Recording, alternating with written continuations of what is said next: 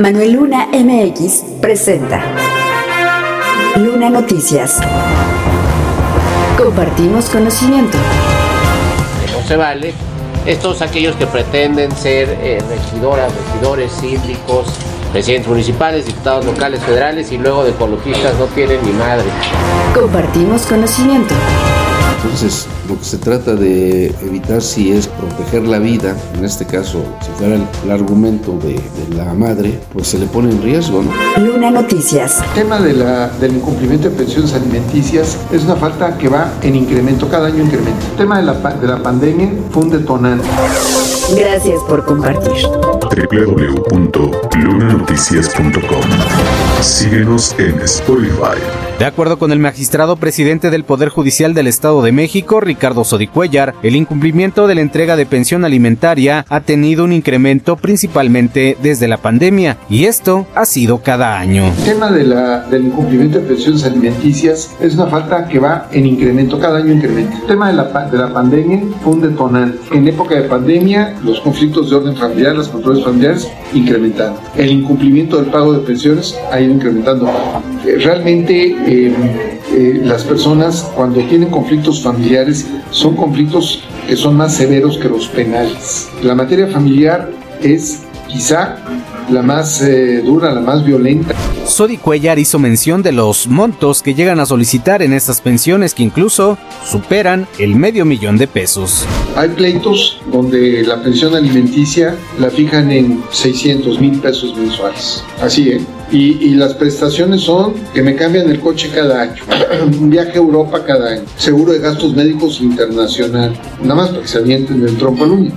Pero lo mismo es una persona que tiene 4 mil pesos de pensión mensual y, y, las convivencias de los niños. Tan solo por temas familiares, en la última semana hubo 5.100 casos, de los cuales cerca de 2.000 tienen que ver con pensión alimentaria. Problema es que no se consideran a los niños y como dato, los pequeños afectados en su mayoría tienen entre 5 y 12 años de edad, pero también agregó que junto con el Centro de Convivencia Familiar que se encuentra en Toluca y el otro de Catepec, pronto estarán abriendo uno más en el municipio de Nicolás Romero y aunado a ello buscarán crear centros familiares más pequeños para acercar la atención a un mayor número de personas.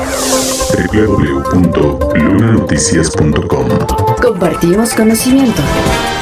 De acuerdo con Maurilio Hernández González, diputado y coordinador del grupo parlamentario de Morena, la controversia y el debate al interior de la Cámara de Diputados respecto a la intervención legal del embarazo continúa, por lo que no pueden asegurar si este tema se puede resolver durante la 61 primera legislatura, ya que puede parecer controversial la interpretación de lo que ha resuelto la Suprema Corte de Justicia y lo que tiene que ver por la interrupción legal en las primeras 12 semanas. Recuerdo que su fracción parlamentaria tiene iniciativas, pues a pesar de que es un asunto con jurisprudencia y tratado a nivel nacional y en otros congresos locales, en el Estado de México necesitan resolver la ley local, donde tienen que analizar sobre el procedimiento, las causas y consecuentemente el tipo de sanciones o el nivel de sanciones. Aunado a ello, la interrupción del embarazo deja abierta la posibilidad de que se haga un uso abusivo de ese derecho y se trata de proteger la vida de las mujeres ya que no es lo mismo realizar una intervención a los dos meses que a los cinco meses de la gestación.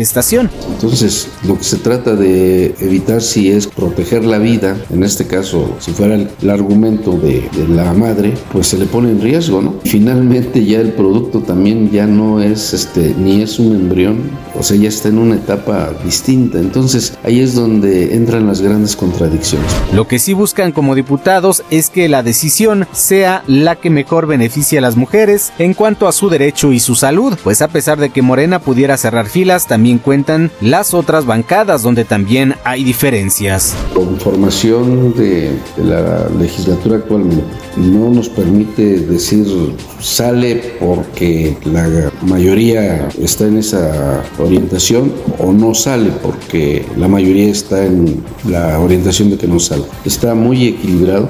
Por lo anterior, no hay garantía de que los números puedan favorecer a los proponentes, incluido el PRD, que también está impulsando iniciativas al respecto. Finalmente, recordó que en cualquier tipo de intervención siempre existe un riesgo en caso de aprobarse las iniciativas, por lo que la defensa o sanciones de una mala intervención deben tratarse en otro plano de responsabilidades según lo establecido en el Código Penal.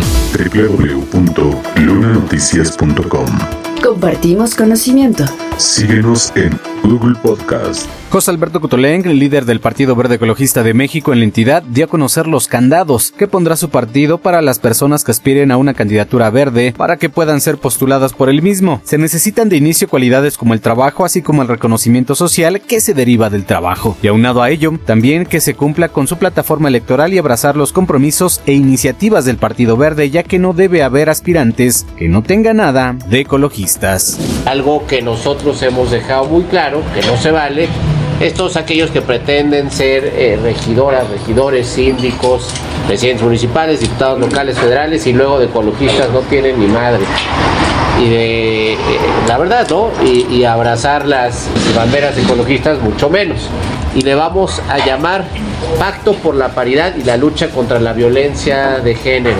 En ese pacto establece que las personas que pretendan ostentar un cargo necesitan no haber sido sentenciados por violencia, acoso o cualquier delito relacionado a delitos cibernéticos. Aunado a ello, tampoco deberán ser deudores alimentarios, ya que todos los hombres tienen una responsabilidad con sus familias y con las mujeres, por lo que es importante primero las protejan y luego que proveen a su familia. Destaca que se deben comprometer a integrar ayuntamientos paritarios con una agenda en favor de la mujer. Velar por el cumplimiento del principio de paridad de género en la postulación de los cargos de elección. Es decir, nosotros como partido tenemos la obligación de cumplir con la paridad, pero queremos que también los ayuntamientos verdes tengan paridad en cuanto a las direcciones y en cuanto también a los cabildos que van a estar proponiendo.